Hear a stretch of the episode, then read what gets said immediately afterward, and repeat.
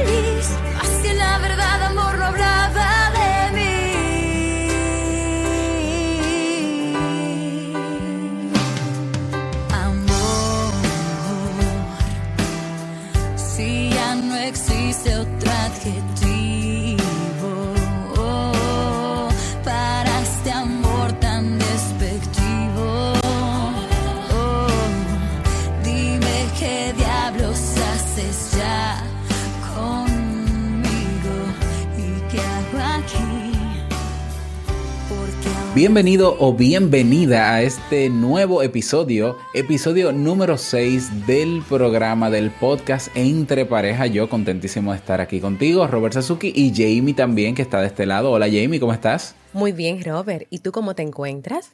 Pues yo estoy muy bien, muy bien y feliz de poder nuevamente traer otra entrega más de este programa entre pareja. Bueno, hoy vamos a tratar, vamos a hablar sobre cómo evitar que tu pareja controle la relación. Ay, Dios mío, qué tema más espinoso este, el tema del un tema muy, muy interesante y muy importante, aunque sí tiene sus espinitas. Así es, así es. Hoy vamos a hablar sobre esto, vamos a hablar sobre algunas recomendaciones, claro, como siempre, el plato fuerte de este tema para evitar este problema, para solucionarlo, para buscarle la vuelta. Vamos a ver cómo lo podemos hacer. Claro, así es. Sabes que en las relaciones de pareja eh, es importante que exista la libertad, es decir, que cada uno de, los miembros, o sea, o que tú como, como miembro de una relación, pues puedas expresarte, puedas decir las cosas que piensan, las cosas que te gustan. Eh, y que dentro de que es una relación de pareja y de que tienen que existir puntos en común entre tu pareja y tú, también tiene que existir esa individualidad, esa, eh, esa vivencia personal de cada uno de los miembros. Entonces, ¿qué pasa? Que a veces esas libertades que, que deben estar presentes en una relación, o sea, como ya mencioné, libertad de de expresarte, de decidir, de, de, de, pensar, de tomar decisiones, a veces eh, no se da. Y hay dos razones muy importantes por las cuales a veces estas libertades no están presentes o no se dan. La primera es cuando uno de los dos eh, quiere imponerse, es decir, quiere imponer sus puntos, eh, sus ideas, sus pensamientos y quiere todo el tiempo decir que tiene la razón y demostrar que tiene la razón. Pero también otra razón por la cual, eh, por la cual a veces estas libertades eh, no se dan es porque hay uno de los miembros que quiere controlar totalmente la relación porque cree que al tener el control de todo, está protegiendo, está cuidando y está amando a su pareja. Y muchas veces esta idea de que protege, cuida y ama viene, eh, viene porque esta persona piensa que que tiene la mayor experiencia o que tiene los mayores conocimientos, por lo tanto, todo lo que ha, todo lo que haga, todo lo que dirija o todo lo que se diga y todo lo que venga de, de él o que venga de ella, pues hará que la relación funcione. Y si esa persona no toma el control, entonces tiene el miedo de que no funcione la relación. Y es importante lo que dices porque hasta cierto punto la, bueno, tiene mucho que ver todo esto de la educación, tanto en el punto número uno de querer imponerse como el tema de, del control por proteger, o sea, tiene que ver mucho con la educación. Puede ser que tu pareja o puede ser que tú mismo vengas de, una, de un sistema familiar donde estos elementos estaban y tú hasta cierto punto lo ves como algo normal. Eh, hay muchas personas, Jamie, que tienen la creencia o el mito de que eh, uno debe celar a la pareja, de que quien no cela no ama. De eso vamos a hablar más adelante en otro episodio. Pero en este caso no estamos hablando de protección per se, sino que estamos hablando de sobreprotección que es innecesaria, que es irracional y es lo que se traduce en un eh, abuso de poder ¿eh? o un excesivo control, que es lo que estamos eh, básicamente mencionando. Y bueno, ¿cuándo se convierte esto en un problema? ¿Mm? Pues te, vamos a decir algunos puntos importantes para que tomes en cuenta esto. ¿Cuándo se convierte esto del control en la relación en un problema? Cuando tu pareja siempre te dice qué hacer y se molesta mucho cuando no lo haces. Entonces, bueno, puede ser que tú tengas más experiencia en, en, algunas cosas, tu pareja en otra, pero no puede ser que tu pareja siempre tenga que hacer lo que tú quieres que haga como tú quieres que se haga. Si bien es cierto que hay cosas que se tienen que hacer en la relación, ya sea que tenga que ver con el cuidado de los hijos, con la limpieza de la casa, con el control económico, pero no todo tiene que hacerse como uno de los dos diga. Eso es importante. ¿Cuándo se convierte esto en un problema también? Cuando eh, tu pareja o tú comienzas eh, o comienza a enojarse contigo por cosas sencillas y cada vez más, y en ese enojo comienza a utilizar frases como eh, por ti, es por ti que pasa esto o espero que no lo vuelvas a hacer otra vez, o sea, culpando o acusando de manera abierta y de manera directa. Esto ya, pues obviamente agrava todo este tema que tiene que ver con el control. ¿Qué otra razón, Jamie, eh, está presente y que empeora este, este problema del, del control en la pareja? Pues otra, otra situación que suele darse eh, en la relación y que puede convertirse en un problema es cuando tu pareja solo está, feliz, o sea, se siente bien, cuando se respetan sus derechos y tú accedes siempre a sus demandas sin emitir un juicio, sin emitir una opinión o sin expresar lo que piensas. Es decir, que vas a ver ese estado de satisfacción, de alegría, siempre y cuando se hagan las cosas que, que, tu pareja quiere que se hagan y que cuando él te pida algo, te diga que hagas algo o, tenga una idea o, o, quiera tomar una decisión, tú accedas completamente a eso sin nunca expresar tu punto de vista. Eso lo va a mantener pues completamente feliz y tranquilo. O sea, todo va a estar bien y va a fluir en la relación mientras tú hagas esto. Otra también otra situación que puede eh, también convertir eh, en un problema y que indica que se está controlando eh, la relación es cuando esas ideas y pensamientos que tú tienes y que en algún momento te permites eh, expresar son atacados y despreciados completamente por tu pareja y, y él no se conforma o ella con, con atacarlo o con decirte que no está de acuerdo, sino que también dentro de lo que comunicas o lo que hablas quiere imponer sus ideas y sus pensamientos. Es decir, que tú puedes expresar eh, una idea de que te gustó ver una película o te gustó la película tal por eh, tal mensaje y él o ella, pues puede decirte, bueno, yo no estoy de acuerdo contigo, tú estás mal, porque eso no tiene ningún mensaje. Entonces, eh, busca ahí cómo decirte que, que no hay ningún mensaje y que tú estás mal porque no entendiste completamente lo que quería decir la película. Hasta en cosas sencillas como, como ver una película y, y expresar una idea, tu pareja puede querer tener ese control y atacarte a ti cuando quieras expresar algo. ¿Qué otras cosas o situaciones pueden darse que nos ayudan a ver que hay un problema y que hay un control en la relación, Robert? Otro elemento que se suma a este problema y que obviamente lo agrava aún más es eh, cuando, cuando se llega a faltar respeto a la pareja, a uno de los miembros de la pareja, cuando no solamente se descalifican las emociones, se descalifican lo que piensa el otro, sino que todo le molesta de esa persona. Y constantemente entonces se, meten o se enfrasca, se, se enfrascan ambos en una discusión constante, en peleas, en disgustos, en, en caras frías, en aburrimiento. Entonces, bueno, ya ahí no hay un respeto, ya ahí no se valora la relación como debería valorarse bueno, por lo mismo que dijimos anteriormente. Y una última razón, bueno, habrá muchísimas otras, pero que, tenemos aquí listadas, que empeoran el problema del control en la relación de pareja, es cuando tu pareja, o tú en este caso, no sabemos, pues quiere poner control sobre tus relaciones interpersonales, tu, como, tu relación con tu madre, con tu padre, con tu familia, con tus amigos, con tus amigas y eh, comienza a demandar y a justificar eh, o a pelear que no tienes, que tú tienes tiempo, por ejemplo, para dedicárselo más a tu familia, a tu familia que dedicárselo a él o a ella, y comienza a demandarte tiempo, un tiempo que realmente esto es algo, eh, digamos, ridículo, porque cuando tú le dedicas tiempo, porque ella se, o él se está quejando,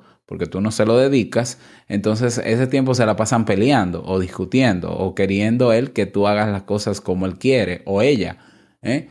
Pero cuando entonces tú tienes, cuando tú quieres dedicarle tiempo a tus relaciones interpersonales, a lo que todos tenemos derecho, entonces se queja de que no le dedica tiempo. Pero obviamente todo esto eh, tiene que ver por el tema de control, no porque necesariamente tú no dedicas tiempo a tu pareja o e, o, él no te dedica o ella no te dedica tiempo. Eso es importante tenerlo en cuenta.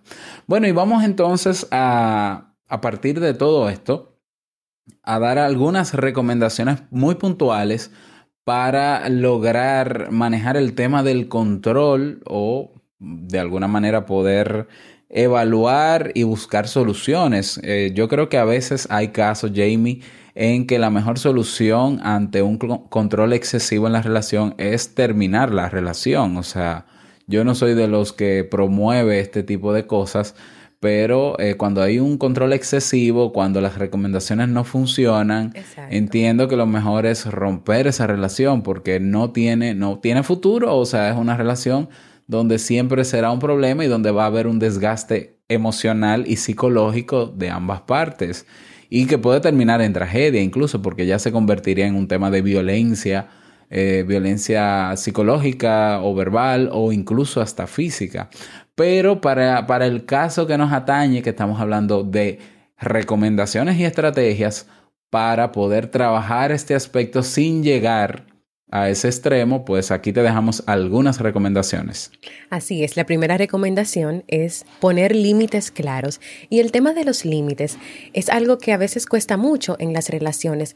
Y es porque tal vez entiende que no es tan importante decir como lo que me funciona, lo que te funciona o lo que no te funciona en la relación, lo que te gusta o lo que no te gusta, sino que con el paso del tiempo eh, se pueden ir eh, poniendo los límites poco a poco. Pero es importante que, los, que el poner límites comience desde que inicia la misma relación de pareja. Es decir, que si por ejemplo a ti no te gusta que te pongan sobrenombres o que tu pareja eh, te diga cosita o te diga linda o cualquier palabra hasta fuera eh, del lugar que tal vez tu pareja entiende que no, que no tiene nada malo, que no dice nada malo, pero a ti no te gusta, desde ese momento tú tener la capacidad de decirle, eso no me gusta, no me funciona, por favor no lo hagas. Entonces hay que poner límites claros desde el principio y también a medida que se vayan presentando situaciones, donde tú le digas a tu pareja que no te gusta algo en específico o también lo que te gustaría hacer, o sea, lo que te gustaría compartir, alguna decisión que te gustaría tomar, eh, o sea, que por ejemplo, cómo van a ser las relaciones con, con la familia, con los amigos, o sea, este tipo de situaciones hay que hablarlas y hay que decir eh, eh, lo que te gusta y lo que no te gusta en el momento, no esperar a que pase el tiempo, porque a veces también eh, se dan confusiones. Ah, pero tú al principio me permitías ponerte sobrenombres y ahora no me lo permites. Entonces, límites claros. Claro, y el tema de los límites, bueno, es un tema también para profundizar, por ejemplo, en otros episodios, pero, por ejemplo, así como tú dices, dices, Jamie, que poner límites es sano, pero claro, poniéndolo desde el principio nos evitamos grandes problemas más adelante en la relación. Ya cuando hay una relación donde no han habido límites claros, es difícil ponerlos. No es imposible, pero hay que hacer todo un trabajo, porque imagínate, yo siempre utilizo la metáfora para hablar de los límites de una casa con verjas o, con protección o con malla, no sé cómo se llamará en tu país, en mi país se le dice verja a estos hierros que se levantan delante de la casa para que si una persona desea entrar, tenga que tocar un timbre o tenga que tocar la puerta o tenga que llamar para yo decidir abrirle. Entonces, ese es un límite así de claro, esa pared que yo pongo de seguridad. Y claro, ¿por qué yo tengo que poner límites? Porque yo tengo mi espacio personal, yo tengo mis principios, yo tengo mis valores como ser humano, que independientemente de que yo tenga una pareja, yo sigo teniendo ese espacio. ¿Eh? En la relación de pareja se crea un nuevo espacio pero cada uno tiene su propio espacio.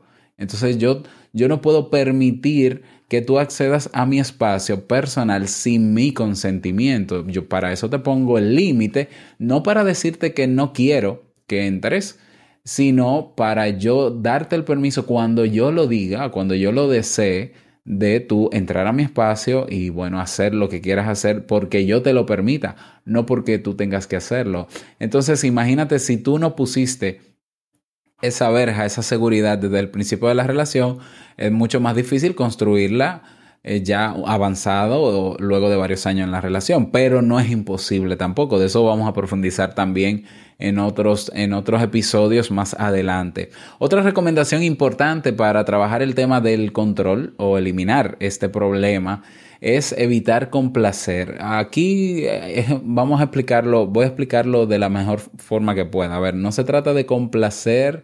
Una cosa es que tú quieras que tu pareja se sienta bien y tú tomes la iniciativa de hacer algo que le agrade para que se sienta bien.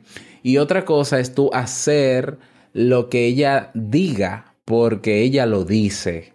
¿eh? No estamos hablando de ese complacer, hay que evitar ese tipo de, de complacencia, si vale, si vale el término, Jamie. O sea, eh, una cosa es yo eh, hacer algo que le guste a mi pareja porque yo sé que le va a hacer sentir bien. Muy bien. Eso no es complacer, eso es dar, eso es ser pareja, ¿verdad? Eso es parte de la convivencia natural y espontánea.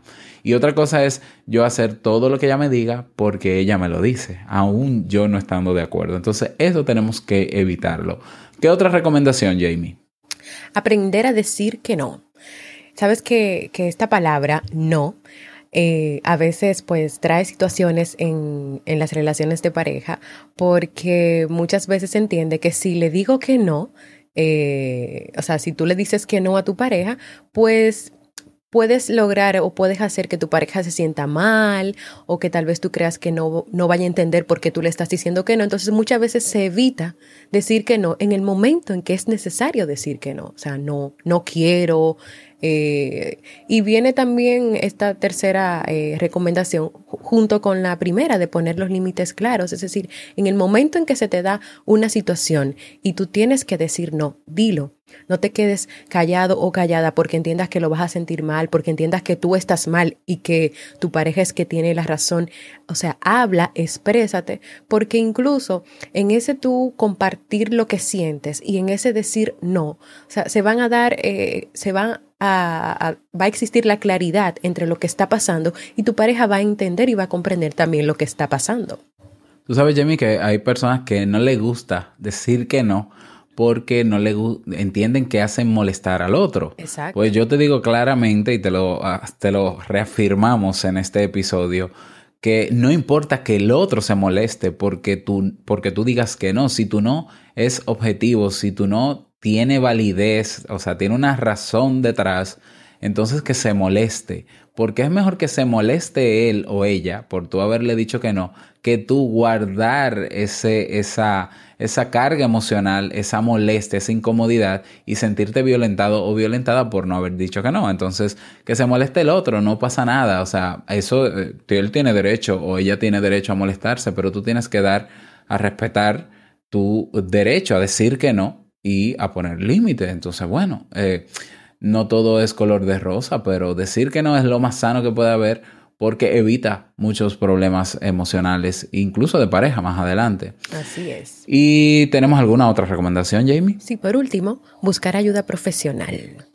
Sabes que yo diría que, sería bueno, por ejemplo, que, tú que me estás escuchando, eh, si te das cuenta de que hay mucho control en tu relación de pareja de parte de, o sea, de, de tu pareja, Chequea esas seis, eh, esos seis problemas o esas seis situaciones que ya hemos pues comentado contigo anteriormente. Y si te das cuenta que de las seis ocurren las seis o de las seis ocurren cinco o cuatro, o sea, es una alerta de que sí hay que poner límites, hay que evitar complacer, tienes que aprender a decir que no, o sea, son herramientas que vas a ir poniendo, pero necesitas también buscar ayuda profesional o ustedes en, como relación necesitan una orientación de una persona que, que pueda ayudarlos y guiarlos para que este tema del control se pueda trabajar y de que no haya una sola persona que sea la que decida o que diga lo que hay que hacer, sino que ambos tengan su 50% de, de, de libertad, su 50% de expresarse,